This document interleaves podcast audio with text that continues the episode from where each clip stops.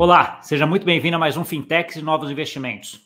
E hoje nós vamos falar com uma pessoa que tem uma trajetória imensa aí em banco e que foi picado aí pela parte de ativos digitais, de cripto, etc., e que está fazendo essa transformação dentro desse banco. Uma coisa muito interessante, uma trajetória aí espetacular. Quem que é? É o sócio, é o sócio do BTG Pactual, André Portilho, e que é responsável pela área de ativos digitais lá. Tudo bom, Portilho?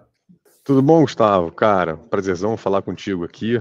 É, a gente já falado antes já que a gente já se esbarrou em vários eventos já, então assim, vai ser um prazer bater esse papo com você e para toda a tua audiência aí, cara. Vamos com tudo. Que legal. É, a gente já esbarrou em vários painéis ali discutindo um monte de coisa, mas a, eu acho interessante trazer até para eu entender um pouco da tua história, que eu acho interessante, assim, acho que a, a gente vê pontualmente as pessoas, mas a história é o que vai formando a gente aí nessa trajetória, né? Então, acho que a primeira coisa que, que curiosidade que eu tenho, poxa, assim, como é que você começou nesse mundo de, de ativos digitais, né? Onde, onde foi ali aquele momento que você falou, caramba, isso aqui é legal, acho que vale a pena enveredar por aqui? É, Gustavo, assim, eu eu tô aqui no, no BTG bastante tempo já e sempre na mesa de operações, então eu toquei a área de é, opções, market making de renda variável, de opções de renda variável, depois a parte de opções de câmbio também, é, passei pela época toda do BS, quando o BS comprou a gente, fiz muita coisa, não só aqui no Brasil, como nos mercados lá fora também, é, e, e, cripto acabou vindo para gente, cara, é, pela parte de operações de trading. É, isso aconteceu. Assim, eu tinha, eu tinha visto primeira vez Bitcoin lá em 2015. Eu lembro que teve uma série que a Bloomberg fez lá atrás, que tive um repórter da Bloomberg, ficou uma semana pô, tentando só em Nova York viver como cripto. Foi a primeira vez que eu vi, mas eu não me aprofundei é, nessa, nessa, nessa época. E em 2017, cara, quando teve aquele, pô, talvez aquele primeiro boom mais mainstream de de, de, Bitcoin, principalmente na época de cripto, foi quando a gente começou a olhar isso, inicialmente muito provocado pelas, pelos questionamentos internos e de clientes, tá? das pessoas porra, demandando da gente, cara, esse negócio aí, o que é Bitcoin, o que é cripto, pô, isso é bom, isso é ruim. É, e na época a gente não tinha uma opinião formada a respeito disso. É, isso acabou caindo no meu colo. É, falar, fazia coisa de opção já, tinha muita tecnologia, é, negócio mais complexo. É, naturalmente até, né? Porque parte de opções é uma parte mais volátil, o cripto é mais, mais volátil também. É então... isso. Aí caiu no meu colo para estudar isso aí. E, e eu comecei a olhar, primeiro, pô, a gente vai lá lendo pô, o white paper do Satoshi, não sei o quê, tentando ter tecnologia. E, obviamente, cara, fui olhar o mercado também disso aí. O que, que era as exchange, que não era 2017, cara, assim, são só cinco anos de hoje, mas é, em cripto é um mundo completamente diferente. Né? Tá tipo na idade da pedra. E, e aí eu comecei a olhar umas coisas no mercado que, cara, assim, tinha uns preços lá que não faziam o menor sentido. Só tinha umas, umas uns arbitragens, umas diferenças de preço de um lugar para o outro que, por assim, não fazia muito sentido. E eu falei, pô, pessoal, tem alguma coisa esquisita aqui, vamos entender, vamos olhar. E a gente começou a olhar. É, foi uma história interessante, porque é, mercado, cara, geralmente mercados mais desenvolvidos, quando você tem diferenças de preço de um lugar para o outro, é, não tem molezinha, não tem almoço grátis. Né? Tem alguma coisa ali que você vai tentar, não tem aquela diferença. E em cripto, eu fui muito cético em Bitcoin para ver, porque, porra, isso aqui tem alguma coisa que eu não estou vendo ainda.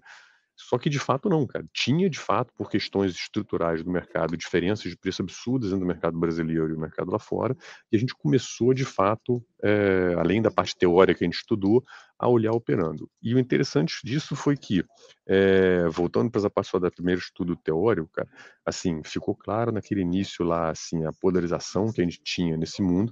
Se a gente é um mundo polarizado hoje em cripto, naquela época era muito mais, então eu brinco que, assim, naquela época seriam os dois, as duas vertentes do espectro, né? Ou o cara que, porra, o, que era o entusiasta lá de, de Bitcoin, que, porra, achava que isso aí, Bitcoin resolvia todos os problemas do mundo, né? O brinco da cura do câncer até a paz mundial, tudo resolvia com, com, com Bitcoin. E do outro lado, os céticos que falavam que, porra, Bitcoin cripto é só para lavar dinheiro, comprar drogas na internet e financiar o terrorismo. E a gente falou, cara, pessoal, pessoal provavelmente não é nenhuma coisa nem outra, e não dá para você estudar nada se você já começa com viés. Então a gente tem que começar aqui muito neutro, tentar entender o que, que é. Então, assim, essa foi a nossa abordagem inicial, e quando a gente começou a operar, efetivamente, que a gente comprovou que tinha aquele diferencial de preço, a gente começou a atuar nesse mercado, o bacana foi que a gente teve um entendimento primeiro teórico, mas depois a gente usou a tecnologia na prática. O que é usar a tecnologia na prática? Cara, a gente ficava transferindo, é, CRI de um lado para o outro, compra aqui, vende ali, E ficou muito claro para a gente na época que, cara, olha só, é muito mais difícil você transportar é, dólar na época, é real de um lado para o outro, do que você fazer com Bitcoin.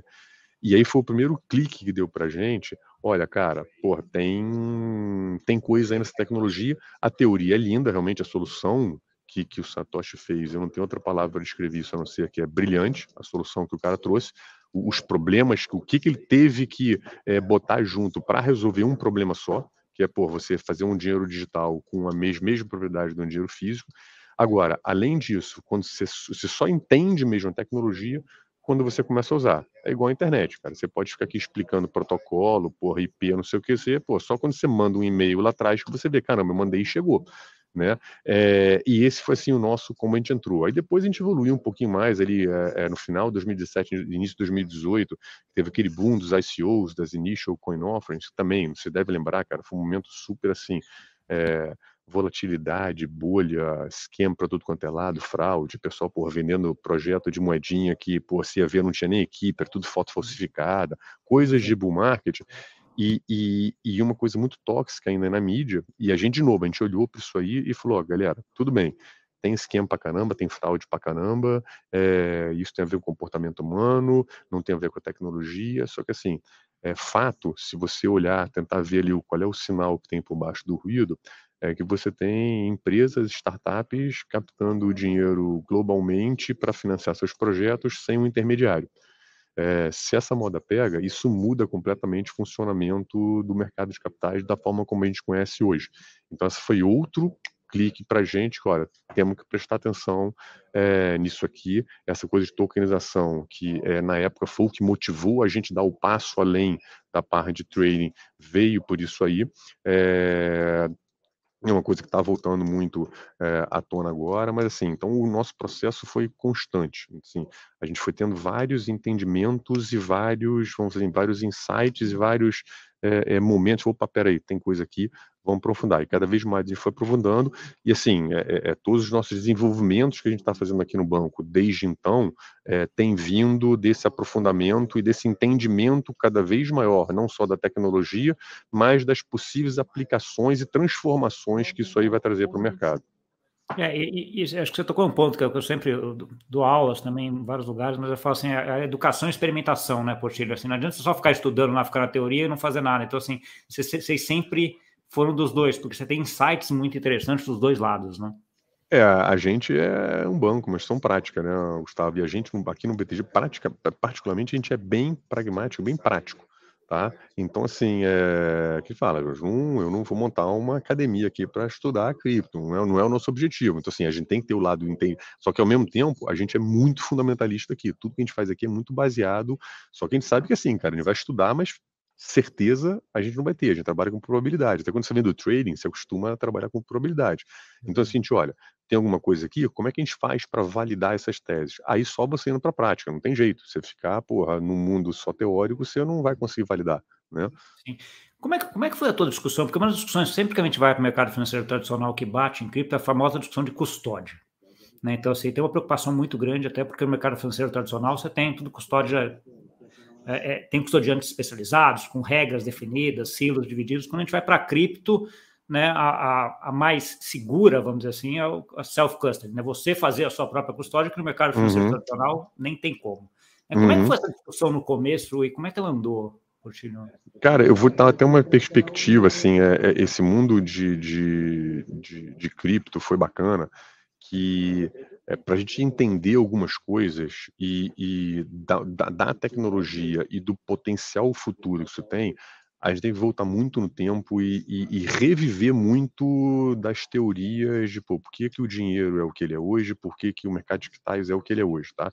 Essa questão de custódia, é, primeiro, está corretíssimo, é uma das questões mais importantes que tem é, em cripto, da forma como funciona a tecnologia, a custódia é um ponto fundamental, tá?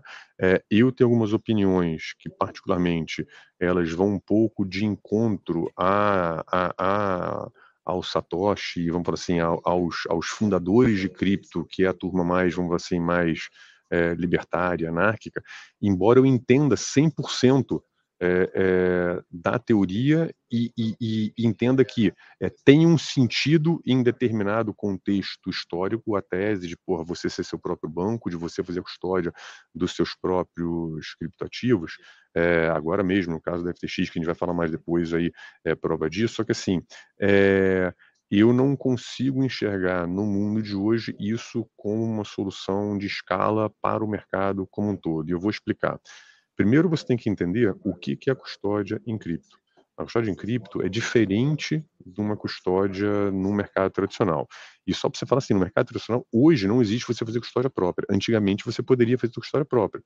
As pessoas esquecem que antigamente, cara, o teu dinheiro era de papel. Uma ação era um pedaço de papel que você tinha lá, antes era o portador, quem tinha aquele pedaço de papel tinha uma ação da empresa, e depois você, por lavar dinheiro, você botou, tinha seu nominativo, mas você tinha lá um papel. O André Portillo tem tantas ações da, da Eletrobras, da Petrobras. É, e as pessoas guardavam no cofre, do mesmo jeito que elas guardavam promissórios, que elas guardavam debêntures. Só para mostrar um bonde americano, era um pedaço de papel que tinha um cupomzinho que você destacava e você ia na empresa com aquele cupom e você estava, eu quero receber meus juros. E você recebia o dinheiro dos juros daquela obrigação que você tinha. Então, assim, aquilo ali você fazia a tua própria custódia. Por que, que você deixou de fazer própria custódia? Porra, porque você fazer custódia própria, e, e assim, isso vale para dinheiro também. Você pode guardar teu dinheiro no cofre. Antigamente o pessoal guardava, só que assim, o dinheiro, pô, se a tua casa pega fogo, você é assaltada, teu cachorro come por atuação que estava lá, entendeu? Então, assim, é, é, é, coisas ruins acontecem, tá? Shit happens. E, e, e, isso, assim, os bancos começaram muito nisso aí. Pô, vem cá que eu guardo para você, vou te dar segurança, vou te cobrar alguma coisa por isso aqui. É, e o mesmo, a, a, mesma, embora seja uma tecnologia completamente diferente, é, alguns conceitos eu consigo transportar para o mundo de cripto. E aí, voltando, a custódia de cripto, ela fundamentalmente, você não tem a guarda do ativo. O, o cripto, ele é um livro-razão distribuído. Então, todo mundo sabe quem tem o que, ou qual, que endereço tem o que. Então, a custódia em cripto é você ter é, as chaves que permitem que você entre nesse cofre, nesse livro-razão, e faça uma transferência de um lado para o outro. Tá? É, e quem tem aquela chave consegue fazer aquilo ali. Tá? É tipo assim, vou fazer uma analogia aqui, é, é, um fundo analógico, é igual aquelas salas antigamente que tinham nos bancos, onde as pessoas guardavam joia, guardavam documentos, e você lá, você tem uma chave e o gerente do banco tinha outra chave. Aí então, você chega lá, então tá bom, é, ah, eu quero botar isso aqui, para eu quero ver que tá bom, você dá tua chave, dá tua chave, é uma analogia meio solta aqui, mas dá para entender bem como é que funciona o, o, o mundo da custódia de cripto. É, então, assim, se você faz a guarda dessas chaves, você mexe naquilo ali. Tá? Você tem um controle total daquilo ali, da mesma forma que você guarda dinheiro no teu cofre, no teu banco, você tem um, no, no teu banco, na tua casa, você tem um controle total daquilo. Só que você tem os mesmos problemas. Você pode esquecer essa tua chave, uma chave digital, você pode perder o acesso àquilo ali, e a gente tem N casos no mercado que acontecem, e então assim, eu transporto isso para o mundo onde a gente imagina que essa tecnologia para ela trazer benefícios transformadores e ganhos de eficiência para a sociedade, para a economia, você tem que ter o cidadão comum usando isso aí. Senão vira brincadeira de entusiasta num nicho de, porra, vai pegar aí um, dois da população Não, no e, máximo. E, é, e aí, Portilho, até já, já, entrando um pouco nessa linha, porque assim, soluções para empresas ou para corporates, etc., já existem nesse sentido, né? Mas eles requerem um nível, talvez, de uh, conhecimento que as pessoas normais, né? Eu sempre dou o exemplo tem. do médico, né? Não, não vai ter, né? Então, assim, pergunta que vem isso aí, você acha que é só um problema de, de UX nesse sentido, ou é uma coisa que é, que é quase que intransponível? A gente não vai conseguir chegar para a pessoa comum conseguir fazer essa custódia de uma forma segura? Eu, eu acho que a gente vai ter os dois mundos. A UX certamente é, é, é um, é um é problema, né? a experiência é muito ruim, mas eu acho que é mais que isso, Gustavo. É, e aí, eu, de novo, eu tenho algumas opiniões mais fortes disso aí, que vão, um certo encontro, o pessoal mais é, purista disso aí, é que a gente assim, o cidadão comum, o médico, a minha mãe, a minha irmã, eles não querem ter esse tipo de responsabilidade para eles. Da mesma forma que eles não querem guardar o dinheiro deles na casa deles. E, eu digo mais, é, quem tentar fazer isso hoje, com as soluções que a gente tem hoje, vai fazer besteira e vai é, se prejudicar. E eu acho, eu acho hoje uma irresponsabilidade, igual eu vejo gente no mercado, falando, olha, seja o seu próprio banco, faça a sua carteira, sua custódia própria em cripto, porque é, a grande maioria das pessoas não vai saber fazer isso de uma forma correta e vai fazer besteira e vai ser. E não é porque as pessoas são burras, não. Apenas porque, cara, não é todo mundo que tem a sofisticação e nem quer ter, cara. O cara não quer. O que, o, que o, o usuário quer? Ele quer uma solução boa, eficiente, de preferência, para ele adotar uma nova tecnologia. Essa nova tecnologia tem que trazer um benefício ou mais barato ou mais eficiente que a anterior, senão não faz sentido ele migrar, tá? E que ela funcione e que se der problema, ele tenha que primeiro alguém com quem ele reclame e segundo, alguém que ele possa processar se der cagada. Se você faz tua chata, história própria e der cagada, você não tem para quem reclamar, cara. Você vai reclamar pro Satoshi, vai reclamar pro, porra, pro, pro, para, para o Bitcoin.org, não tem para quem reclamar. Então, assim, é, é, para mim, a gente vai ter um mundo que, e é como a tecnologia é flexível, onde quem quiser fazer a sua própria história, quem quiser fazer a tua coisa, beleza, a tecnologia te permite, você faz sob sua própria conta e risco. E você vai ter é, instituições que vão oferecer esse serviço, e acho que esse serviço vai evoluir muito ainda do que a gente tem hoje, a experiência vai ter que evoluir muito, mas que, olha só, cara, eu tô te cobrando por um serviço aqui, e o preço do mercado vai determinar qual é, e eu vou cuidar dessa coisa que você não quer cuidar. Da mesma forma que você não quer ter o teu dinheiro em casa, da mesma forma que você não quer, porra, ter que ter que entender de, porra, HTML para você mandar teu e-mail. Tem um cara aqui que faz isso aqui para você e você paga para ele, entendeu? Então, assim, é, é, eu sou bem pragmático nesse ponto, tá, o, não, e, e, acho que faz, faz, todo sentido, né? Acho que é uma responsabilidade que a maioria das pessoas não quer também. Eu concordo contigo que. Eu não a, quero, tá? O, e, e, a parte operacional disso ainda é muito é muito complexa, né? até para a gente que entende que fica lá, vira e mexe você tem, ainda mais quando você vai falar de várias redes, né? Várias blockchains, né? Então, assim, a complexidade é muito grande aí para para a pessoa que não está ali. Deixa eu só fechar esse parênteses aqui, porque uhum. tem um monte de tema aqui que eu queria tratar com você, senão a gente fica na custódia. Você estava comentando aí, vocês foram para a experimentação, e eu lembro de um primeiro caso de, de uso que vocês acabaram utilizando, que era o do RateBZ, né? Que, uhum. Conta um pouquinho, como é que foi a experiência de implementação disso? Foi um negócio mais interno ou não? Vocês distribuíram externamente também? Como é que foi isso aí? Não, é, é assim, eu, o, o, o, o ReadBZ, ele veio dessa coisa que eu te falei, da gente entender que isso aí poderia mudar completamente o mercado de capitais, tá? Gente falou, pessoal, cara, temos que entender isso aí, como é que funciona. Primeiro temos que entender se a tecnologia já é madura o suficiente para a gente fazer alguma coisa, tá? Qual a dificuldade, assim, qual o tamanho do problema e se realmente tem, tem ganhos, assim, o que parece ser se realmente é. E, e aí foi até interessante que isso aí a gente decidiu que a gente ia lançar alguma coisa ali no é, primeiro semestre de 2018, tá? Quando gente teve assim, estava acabando aquele boom lá, a gente falou, cara, temos que emitir uma coisa. E a discussão aqui foi assim: primeiro demitir, a gente decidiu que a gente ia emitir uma moeda nossa, tá? Ou um token nosso, e não sabia o que, que era. Aí depois a gente voltou, tá bom, agora que a gente tem a, a autorização e autonomia para fazer isso aqui, o que a gente vai fazer? A gente, ah, vamos fazer um título de renda fixa, vamos fazer um CDB, vamos fazer, e no final das contas a gente acabou optando por fazer é, essa organização de um, de um portfólio imobiliário, né, como se fosse um fundo de investimento. É, na verdade, assim, até um, um, portfólio interessante, que eram imóveis recuperados, então é, é um business que a gente já fazia aqui no banco, era distress, tá? E que tinha um, um potencial de yield bom, tá? A gente falou, cara, vamos pegar um pedaço disso aqui, vamos tokenizar e vamos distribuir para clientes reais. Não foi tipo Zé com Zé, compra aqui, a gente compra de um lado e, e vende do outro. A gente distribuiu para 69 clientes é, internacionais. Questões legais, gente decidiu não fazer emissão é, aqui no Brasil, porque claramente isso é um valor mobiliário, e como a gente queria aprender rápido, eu não queria entrar porra, no processo todo de fazer uma emissão para varejo, CVM, na antiga CVM 400, que ainda é CVM 400, depois vai mudar, é, é nisso aqui. E então a gente decidiu fazer por Cayman, que tinha uma, uma legislação por mais branda nesse sentido, e para a gente, cara, foi assim, no final das contas, a gente emitiu, a gente emitiu 10 milhões de dólares, uma missão assim pequena para os padrões do banco, mas que, assim, para cripto na época foi uma missão bacana. E, e, foi interessante, cara, porque a gente conversou com a CVM o tempo todo, tá? Dizendo o que a gente estava fazendo para ter uma troca.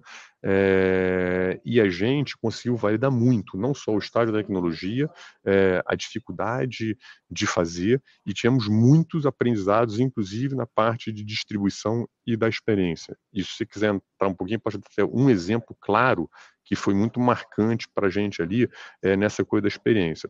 A gente, como a gente não emitiu no Brasil, a gente só a gente pôde oferecer para funcionários do banco, porque não tinha uma oferta pública, tá? É, e para clientes internacionais e para qualquer cliente. Então, você podia entrar em real, podia entrar em dólar, ou você podia entrar em Ether, tá? Ou numa stablecoin é, de dólar, que na época era o Gemini Dollar, que era um RC20 feito em cima da rede do Ethereum. A gente fez em cima do Ethereum. É, real e dólar, ok, a gente pegava aqui tranquilo, e a gente teve muitos clientes que entraram em, principalmente em Ether e, e Gemini dólar. É, então a primeira coisa foi assim, na experiência, cara, tem um grande amigo meu, que é uma amiga minha casada com um francês, é, tem investimento no Brasil imóvel, um cara por super é, inteligente, trabalhou já muito em startup, e esse cara falou, cara, eu quero entrar, entendeu? Beleza, quero entrar, porra, eu não entendo nada de cripto, como é que eu faço? Eu falei, porra, cara, o Juliano, é, arranja alguém que trabalha contigo, moleque, aí você vai ter que abrir uma conta numa corretora aí na França de, de cripto, você vai ter que comprar Ether, você vai ter que transferir aqui para tua wallet aqui, e aí você vai fazer a oferta. Cara, assim, é, ele só comprou porque ele queria muito experimentar, é, e eu fiz a transferência com ele no telefone. Agora você pega a carteira aí, pega esse endereço, copia para cá. Então aquilo ali para mim foi um negócio assim, cara, olha só, esquece. É, não tem como isso aqui ter um ganho de escala enquanto você tiver esse tipo de experiência e enquanto o cidadão normal que ainda não é letrado em cripto tiver que fazer isso. Então, assim, a gente validou a tecnologia, funcionou. A gente fez um produto muito simples, tá? Então, não compliquei nada. Então, assim, é, é, o token holder não tinha propriedades imóveis, ele tinha é, todos os direitos econômicos do portfólio. Tá? É, a gente fez três contratos inteligentes, um para lidar com toda a gestão do token, é, emissão, queima, esse tipo de coisa, um para lidar com, a, com permissionamento, com a whitelist, porque como volume imobiliário eu tinha que ter todo tempo, o cara tinha que fazer um onboarding, eu, eu, eu tinha que ser autorizado a comprar aquela oferta ali, e o terceiro para lidar com dividendos. Agora, na hora, a gente pagou dividendos três vezes, tá? Nisso aqui. Agora, quando a gente pagava em dividendos, como é que foi a regra? Isso é importante só para você entender. Você recebia dividendos no mesmo, no mesmo veículo que você entrou, na mesma moeda que você entrou. Então, se você entrou em real, você recebe dinheiro em real. Se você entrou em dólar, você entra.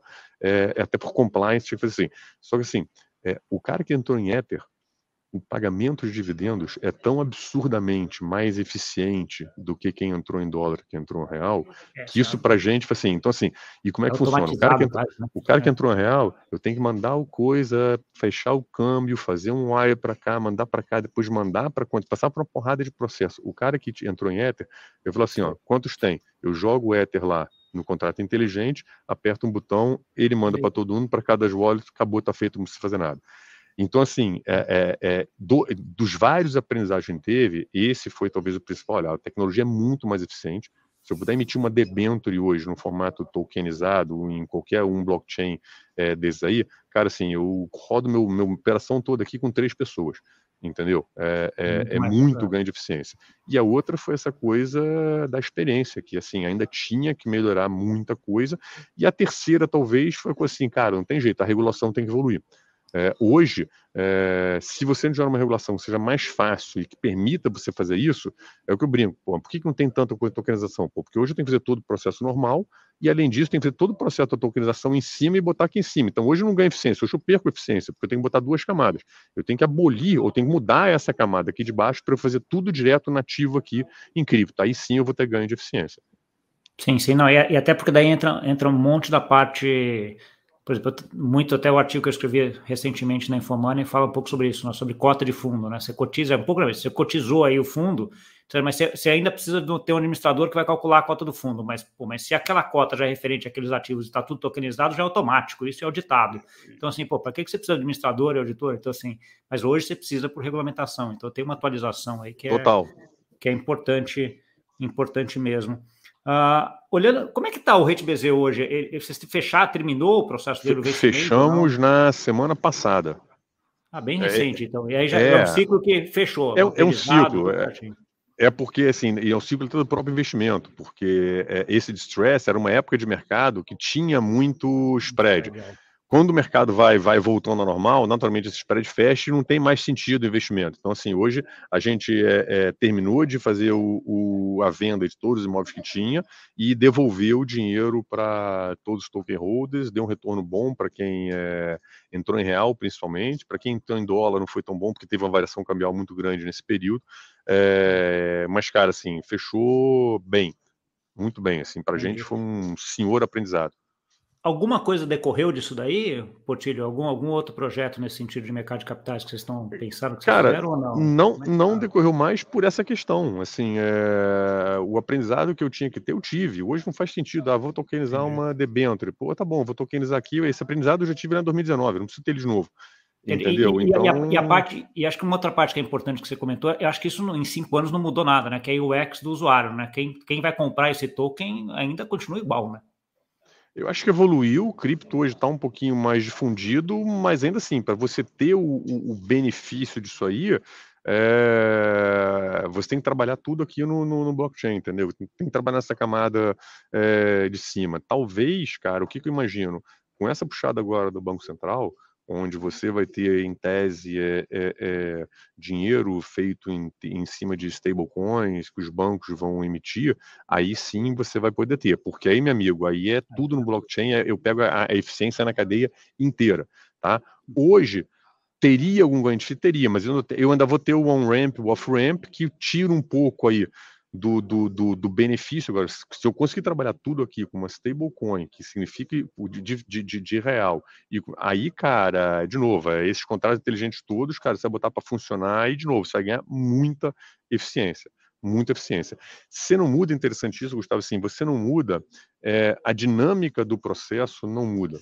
Mercado de capitais, o que é, cara? Tem um bando de gente de um lado com dinheiro que quer investir em bons projetos. Do outro lado, tem um bando de gente que tem, por ideia, projeto, disposição para trabalhar, para empreender e não tem direito, não tem dinheiro. O mercado de capitais é o que está aqui no meio juntando essas duas pessoas. Isso não muda.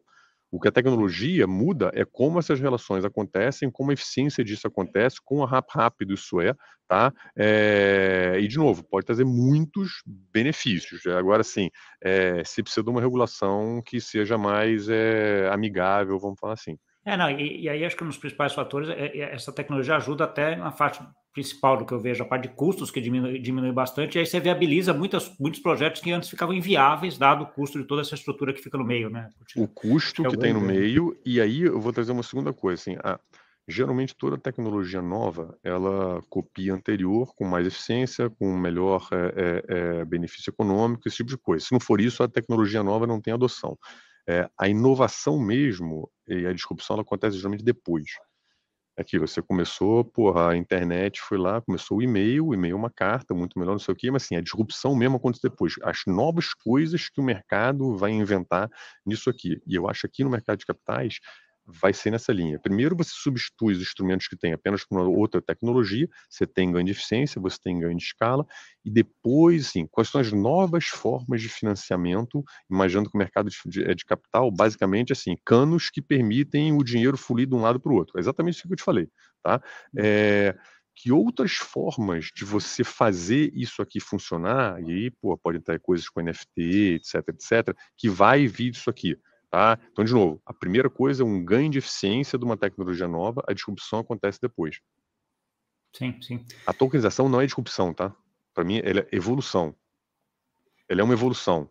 É uma Aí, ah, pode disruptar algumas coisas, mas é, mas você não muda fundamentalmente o tipo de instrumento que você está fazendo. E até posso assim, é, é, é, é, cripto, alguns tipos de cripto, como tokens nativos, eles são uma classe nova de ativo e são uma inovação absurda. É o que eu falo. A, cripto, a classe de ativo cripto talvez tenha até mais inovação do que a tecnologia.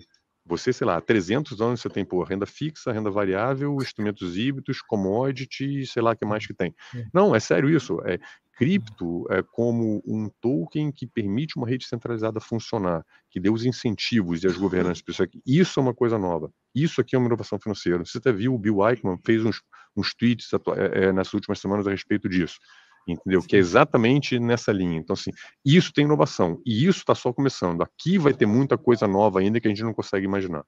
Tá bom. Deixa, deixa eu aproveitar e pegar um gancho agora para uma coisa que sempre que está me fascinando bastante e que, e que, é uma coisa que ainda tem muita, está bem no começo hoje, que é a questão de DAO, né? De você colocar a governança de empresa dentro de, de um código, né? De, como, é que, como é que você está vendo esse movimento também? Que é, que é uma coisa que, na minha visão, é, muito disruptiva, né? No sentido assim, ele pode mudar muito como as corporações são geridas para frente, né?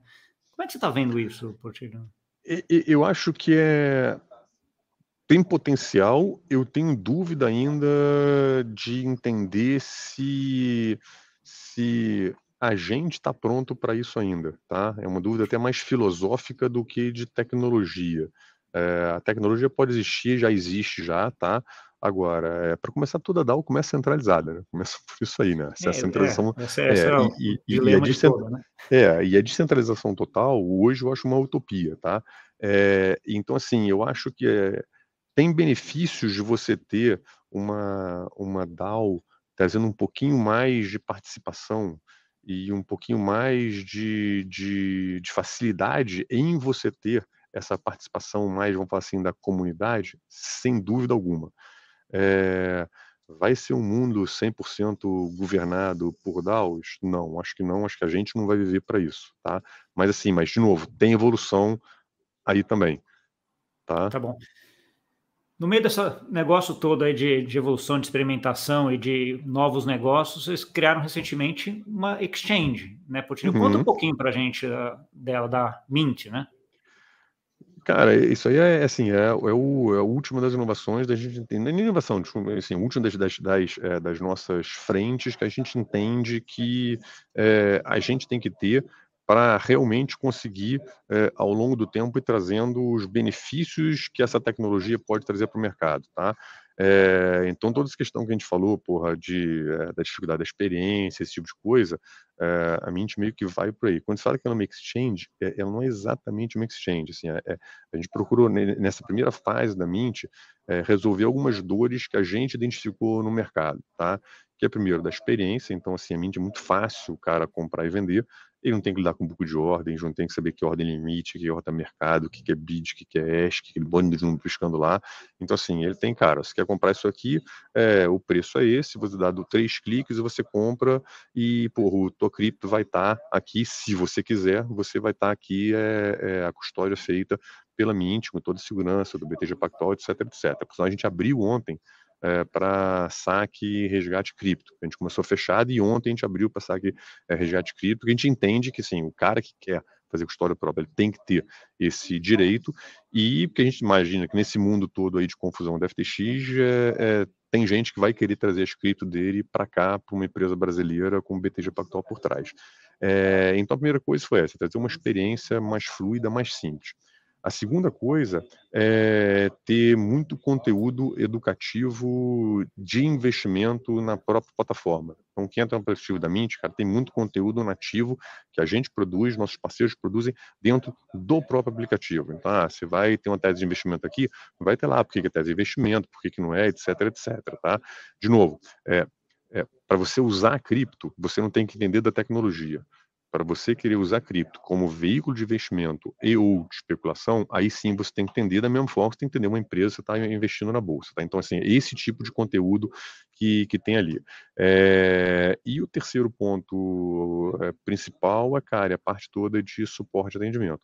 Então, a Mint já começou com suporte humanizado 24/7, tá? Que é mesmo que a gente usa é, nas demais frentes de varejo do banco e que também foi uma das dores que a gente identificou em cripto. Pô, está negociando com uma corretora gringa lá, meu amigo, se der algum problema, você vai mandar e-mail, vai saber lá quando o cara vai te responder, quando não vai responder, entendeu? Então, assim, é, então hoje tem é um time muito bom que, pô, até se quiser testar, você testa lá, você liga lá e, pô, é, manda o chat lá, pergunta qual é o lastro do Bitcoin e vê que a turma vai te responder, entendeu? Então a galera é boa, entende, não só dos problemas que acontecem no próprio aplicativo, mas também da tecnologia, do investimento. Então, assim, são esses pilares que a gente começou com a Mint e entender que é, esse caminho de você trazer os benefícios da tecnologia para o mercado, para o cidadão comum, primeiro no lado de investimento, depois no lado, vamos assim, de utilidade, é, a gente tem que ter um canal que atenda o varejo diretamente e para isso que foi a mente. Começa com essa parte e depois, assim, vai ter uma evolução grande aí na questão das wallets, de como é que você vai entrar quando você tiver uma possibilidade de fazer uma tokenização em escala. Então, assim, é, é a nossa frente para fazer isso, é a Mint. Tá, tá bom. Isso, tem alguma coisa nesse projeto em relação a, a colocar tokens ou tokenização nesse negócio no Tem. futuro é, recente? É, é, é, é, assim, tudo quanto é em veículo e qualquer instrumento de investimento é, em forma tokenizada é para ter na mente é, assim que a gente tiver conforto regulatório e conforto da tecnologia já está pronta para a gente lançar no mercado. Nesse ponto a gente é um pouquinho mais, vamos assim, é, cuidadoso do que talvez uma, uma empresa que, porra, seja, é, vamos assim, full cripto, nativa cripto, tá? Porque, de novo, a gente traz a experiência que a gente já tem no mercado tradicional para fazer aqui, né? E, assim, é, quando a gente está falando de dinheiro, investimento, o buraco é mais embaixo, né, Gustavo? Então, não dá para move fast and break things quando está lidando com o dinheiro das pessoas, entendeu? Então... Né? E, e aí, aproveitando já esse gancho de lidar com o dinheiro das pessoas, né, um FTX aí, como é que, como é que foi a repercussão? Como é que você viu esse caso e como é que você acha que afeta se afeta Cara, assim, coisa para frente? Curto prazo, muito ruim, tá? Muito ruim por quem era a FTX, pelo que ela representava, é, pelo o, o Sam, pô, o Golden Boy aí, pô, de cripto, entendeu? É, então, assim, curto prazo, muito ruim, é, crise de confiança, é, efeitos diretos e indiretos no mercado, diretos de contágio, de queda de preço, de gente quebrando, indiretos dessa quebra de confiança, de porra, esse mercado não está maduro ainda como a gente achou que estava, tá? É, médio e longo prazo, acho que vai ser bom no final das contas, é, em algumas vertentes. Primeiro, porra, vai acelerar a regulação. Ficou muito claro, assim, esse evento é muito bom para mostrar que, olha, é, não interessa se você está vendendo um produto financeiro que é põe real, em dólar, em mariola ou Bitcoin entendeu? É, se tem uma entidade centralizada que está oferecendo serviço, ela tem que ter regulação. Está muito claro isso, tá?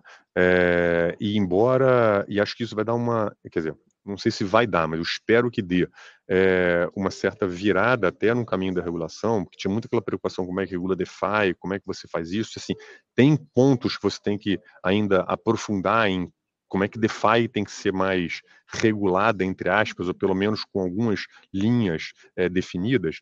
Só que isso agora, cara, o risco maior não é isso agora. O risco maior é, cara, esse bando de gente aí que está oferecendo produtos financeiros é, em entidades centralizadas e que não tem nenhum tipo de oversight, nenhum tipo de regulação, nenhum tipo de limite para o que está se fazendo. Né? Eu, eu brinco aqui, pô, todos os erros que a indústria financeira cometeu nos últimos 100 anos, os caras conseguiram fazer em um ano. Entendeu? Então, pô, junto a Terra Luna, porra, Trial Care é tudo, é alavancagem, é má gestão de risco, é fraude, é, porra, assim, é, é, é, de novo, a gente pode ficar aqui meia hora falando é, só disso, de todos os erros que, de novo, eu como tenho um pouquinho, alguma carreira já e já passei por algumas crises, tá? É, tem tudo, o pessoal fez todos os erros. De novo, é erro de gestão de passivo, é erro de alavancagem excessiva, é, ganância. todos, e, né?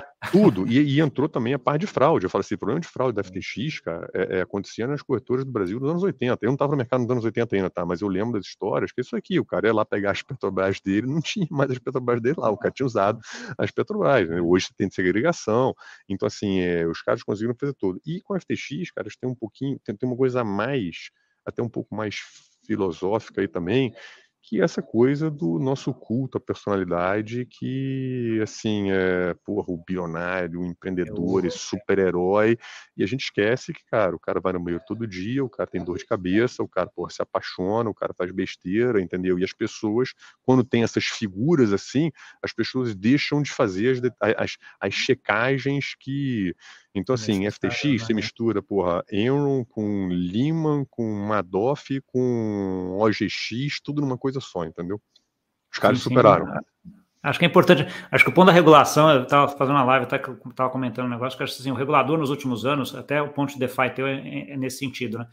Foi muito preocupado com o dinheiro que entrava. De onde vinha o dinheiro, né? Do your customer, com a, a, a AML, toda essa parte, certa, mas depois que estava lá dentro, ele não tinha preocupação, né? E o que se mostrou uhum. na FTX é que, cara, você tem que. O dinheiro lá dentro você precisa olhar como é que ele fica, né? Segregação um pouco aí. Assim. Então, acho que essa, essa, mudança do regulador aí uh, em relação a isso, acho que é bem. Uh, bem importante. E, Como é que e você vê... e aí, só, desculpa, eu assim, a regulação, acho que, que, que, vai andar mais rápido e, e, e torço para que vá para o lado positivo, tá? No Brasil, a gente está com a cabeça muito boa, você acelerou o projeto, aprovar o projeto de lei ontem, né, no, no, no, Congresso, então facilitou. Nos Estados Unidos, que é fundamental ter, acho que vai acelerar isso é agora por conta, né? É, vamos torcer para o pessoal não pesar muito a mão. E aqui outra coisa também, né, cara? Vai dar uma limpada no mercado, né? O, Gustavo, assim, é uma limpada ali é, que não tem jeito. Pra, pensando na indústria como um todo, é bom. Eu acho assim, é, é, um momento difícil, mas quem sair do outro lado vai ser muito mais forte, muito mais preparado do que, do que aconteceu aqui. Isso aconteceu no mercado financeiro N vezes, aconteceu de novo há pouco tempo, 2008, o mercado, porra, limpou, e sim, a regulação ficou muito mais dura para algumas coisas, tá? É, então, assim, hoje o sistema financeiro tradicional é muito mais seguro globalmente do que era naquela época lá. Entendeu? E aí, cara, o mercado é isso assim, é dá uma cagada, aperta aqui, depois apertou demais, solta. Esse é o processo, tá? Você vai ali naquela, naquela iteração, né? O mercado sempre querendo liberdade total e o regulador sempre querendo controle total, e você vai ficando assim, é, nesse meio do caminho, acho que é assim que as coisas funcionam. Boa, boa. É, olhando olhando para o banco aí, de, de modo geral, uh, Potilho, acho que você é uma das, pelo menos das poucas pessoas que eu conheço que faz essa transformação de cripto dentro de uma instituição bastante grande, que nem a, a, é o BTG. Como é, como é que isso tem afetado, sei lá, outras áreas? Né? Então, se tem alguma outra área que você vê isso mais sendo afetado, ou ainda, uh, ainda é muito cedo para a gente começar a, a ver isso? Cara, assim, é, é, a gente aqui, por ser, ter uma dinâmica de funcionamento no BTG, é, que talvez seja um pouco diferente da média das firmas do mercado tradicional, a gente é pô, muito mais dinâmico e muito mais aberto, talvez muito mais empreendedor, pela forma como a gente funciona aqui. É, assim, você tem muitas áreas que estão participando do projeto que, é, se não estão já sendo afetadas diretamente, estão ali já acompanhando para esperar a hora de chegar. Tem, e, cara, a tecnologia de cripto aqui vai impactar várias áreas do banco e da indústria financeira, tá? É, ficando só na indústria financeira. Então, assim, pô, vai impactar o IB, é, o Investment Banking, vai impactar a parte de é, recebíveis, vai impactar a parte de, é, da corretora. Então, assim, é, a gente tem coisas mais imediatas e tem aquelas que, pô, o pessoal está acompanhando, ó, na hora que chegar a hora, a gente vai vai atacar. E, e esse processo aqui, cara, é, assim, não, não tem um consenso aqui, a discussão é muito profunda aqui, porra, do que, que vai, o que, que não vai, isso aqui está muito cedo, isso aqui não está muito cedo. E, e, e, é um processo assim, não, não é fácil, de novo, fazer isso aqui dentro do, do, de uma instituição tradicional é, não é fácil. Eu acho assim, tem benefícios por estar aqui, assim, desenvolver esse projeto aqui tem benefícios de estar aqui, porque eu tenho toda uma estrutura e eu tenho uma discussão muito em alto nível do que, que faz sentido no que, que faz sentido, tá? É... Agora, eu tenho isso aí, tem um processo de convencimento, tem um processo de você ver o que dá para fazer, o que não dá para fazer. A gente é muito regulado. Então, como eu falei, a gente é muito mais cauteloso do que a gente anda, mais rápido que dá para a gente andar, dado o contexto que a gente tem e que a gente representa aqui no banco. É, então, assim, eu tenho meus os prós e contras de estar aqui dentro. É, agora, a gente entende que é, a gente está fazendo essa transformação aqui dentro, e isso tem muita, muita analogia com o que a gente fez quando ele decidiu ir para o varejo, Tá? É, tem muita similaridade com o projeto Digital Assets aqui dentro, é, que começa com uma visão que a gente tem, com uma opcionalidade que a gente tem para o futuro, que a gente tem que fazer, que pode ser transformacional, que é o que assim é, é, norteia o que a gente o que a gente está fazendo. E, e, por que, que é isso? É, assim, hoje deve ter, sei lá, sete anos que a gente lançou lá, que a gente começou na parte do varejo digital. Mudou completamente o banco entendeu? E hoje a gente tem condições de competir com bancos muito maiores que a gente no varejo, vamos cada vez mais fazer isso, porque a tecnologia permite a gente fazer isso. Né? E a mesma coisa eu acho que, aí na minha opinião mais, é que isso vai acontecer com cripto também. Isso vai provocar transformações profundas na indústria financeira, né? E, cara, quem tiver na frente disso aí vai conseguir se beneficiar no negócio dessas transformações. Aí tem assim, de, do benefício, primeiro tem assim, de você não ficar para trás disso aí. Né? Então, a gente vê muito mais com oportunidade como risco, mas o cara que não tiver nisso aí, é, e eu faço até uma analogia que o pessoal de cripto não gosta muito, mas assim, é, o cripto é fazer com a indústria financeira a mesma coisa que a internet fez para a indústria de mídia e informação entendeu? Você olha, pô, o cara que era um dono de jornal lá nos anos 90, o business dele mudou completamente, entendeu? Tá todo mundo quebrado aí, quem não tá quebrado tá passando dificuldades aí para se manter, porque mudou completamente a forma de produção de conteúdo e de distribuição de conteúdo com a internet. Então, assim, cripto vai fazer a mesma coisa. É um pouquinho mais lento porque está envolvendo dinheiro, é muito regulado, etc, etc. Então, nisso tudo, cara, a gente tem que estar tá, é, é, desenvolvendo isso aqui porque é uma senhora oportunidade e, assim, a gente acredita que a gente tem condições de fazer isso pela forma como o BTG é estruturado, entendeu? Entendi. Não, ótimo. Acho, acho, que essa visão de interessante de que a regulação ajuda e atrapalha, né? Um pouco é. isso. Né? Por um lado, ela dá mais tempo e ajuda a, a gente fazer, mas ao mesmo hum. tempo ela também faz com que a inovação é. não corra tão rápido. Agora, né? a, a, discussão aqui é, é, boa, tá? A discussão aqui dentro das coisas novas é, é, é profunda e acalorada, eu vou te dizer. É, posso imaginar. É, a gente chega nos nossos consensos com bastantes embates intelectuais, entendeu? Mas é bom, funciona no final das contas. Né? Acho que é bom, não. E a construção que sai desses embates, dessas discussões, sempre é melhor do é, que qualquer e, outra discussão, né? E, e, não pode ser dogmático, Gustavo, nem dogmático, nem ideólogo, cara. Assim, eu vejo muito, é, e, e cripto tem muito isso, é, assim, as pessoas começam a ficar, é, vira uma ideologia, cara, assim, é, é e para negócio, ideologia não serve para nada, cara, nada, nada. Geralmente não serve para a tua vida também não, tá? Então, assim, é, é, mas para negócio, eu te garanto. Não, é, não pragmatismo não é importante. É né? pragmatismo, não tem jeito. É, você tem que se é. apaixonar pelo negócio, não pela tecnologia, entendeu? Boa. Potilho, a gente está chegando mais ou menos perto do tempo que, que, que eu tenho aqui, que a gente combinou. Ah, eu queria agora que você deixasse aí uma mensagem final para quem nos ouviu aqui, né? E um pouco também como é que eles entram em contato aí com você ou interagem com você. Porra, ótimo. É assim, é, a mensagem que eu passaria agora, até nesses momentos turbulentos, a gente está passando por cripto agora, Gustavo, é, é, isso é uma tecnologia nova que tem um potencial transformador absurdo. Então, se você tem um negócio, se tem uma carreira, se você tem uma curiosidade é, e não entende ainda o que, que a tecnologia representa, quais as transformações que ela pode trazer, o momento é agora de você começar a se interar, de você começar a atuar, de você começar a ver como que você pode usar essa tecnologia para a tua vida, para o teu negócio, para a tua carreira, tá? É, essa comparação que eu faço muito com a internet vai muito nisso, cara. Assim, é, é muita coisa vai ser transformada na, na, próxima década em cima dessa tecnologia, da mesma forma que a, tecno, que a internet transformou tudo. Então, sim, você tem que entender, você tem que se interar disso aí. É muito bacana, é muito estimulante e, de novo, tem muita, muita oportunidade. Até porque a tecnologia é brilhante, com um potencial transformador absurdo, mas ainda tem muitos problemas a serem resolvidos. E problema para ser resolvido significa oportunidade. Então, assim, fica o convite aqui para todo mundo nisso aí. E quem quiser me achar, cara, eu estou no Instagram, é anportilho é, Twitter é arroba aportilho, é, são os principais. Eu tento postar coisa lá, mas eu não sou um cara muito disciplinado nisso não, tá, Gustavo? Tem que melhorar nessa parte aí. Mas, cara... Essa, essa parte de rede social é uma parte que, que consome pois tempo, é. é um trabalho enorme, eu sei, pois bem, é. eu sei muito bem como é. Pois é. Assim, mas, é. é. mas é interessante, eu vou deixar esses contatos depois aqui, aqui no, Pô, embaixo ótimo. também, talvez até o teu LinkedIn também, acho que não sei quando você usa. É, não, passo para você, acho legal sim também. Acho pode, ser, pode ser uma boa. E, e para assim você, parabéns o trabalho aí, viu? Né? Ah, boa, cara, tá vendo? É, é www.mint.com.br, Mint com, com Y.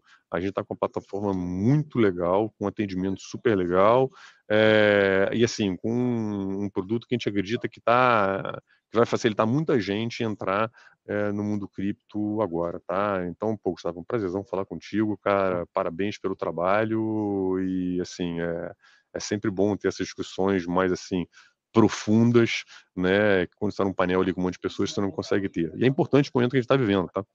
É, não, concordo, concordo. Eu que agradeço, obrigado. E vamos continuar, acho que seja, que seja a primeira de, de muitas. É aí. isso, estou à disposição. Estou à disposição. Tá, tá? Obrigado, Puxinho. Obrigadão para você que viu aí. Não esquece de dar o like, compartilhar com aquele amigo e amiga que gosta desse assunto.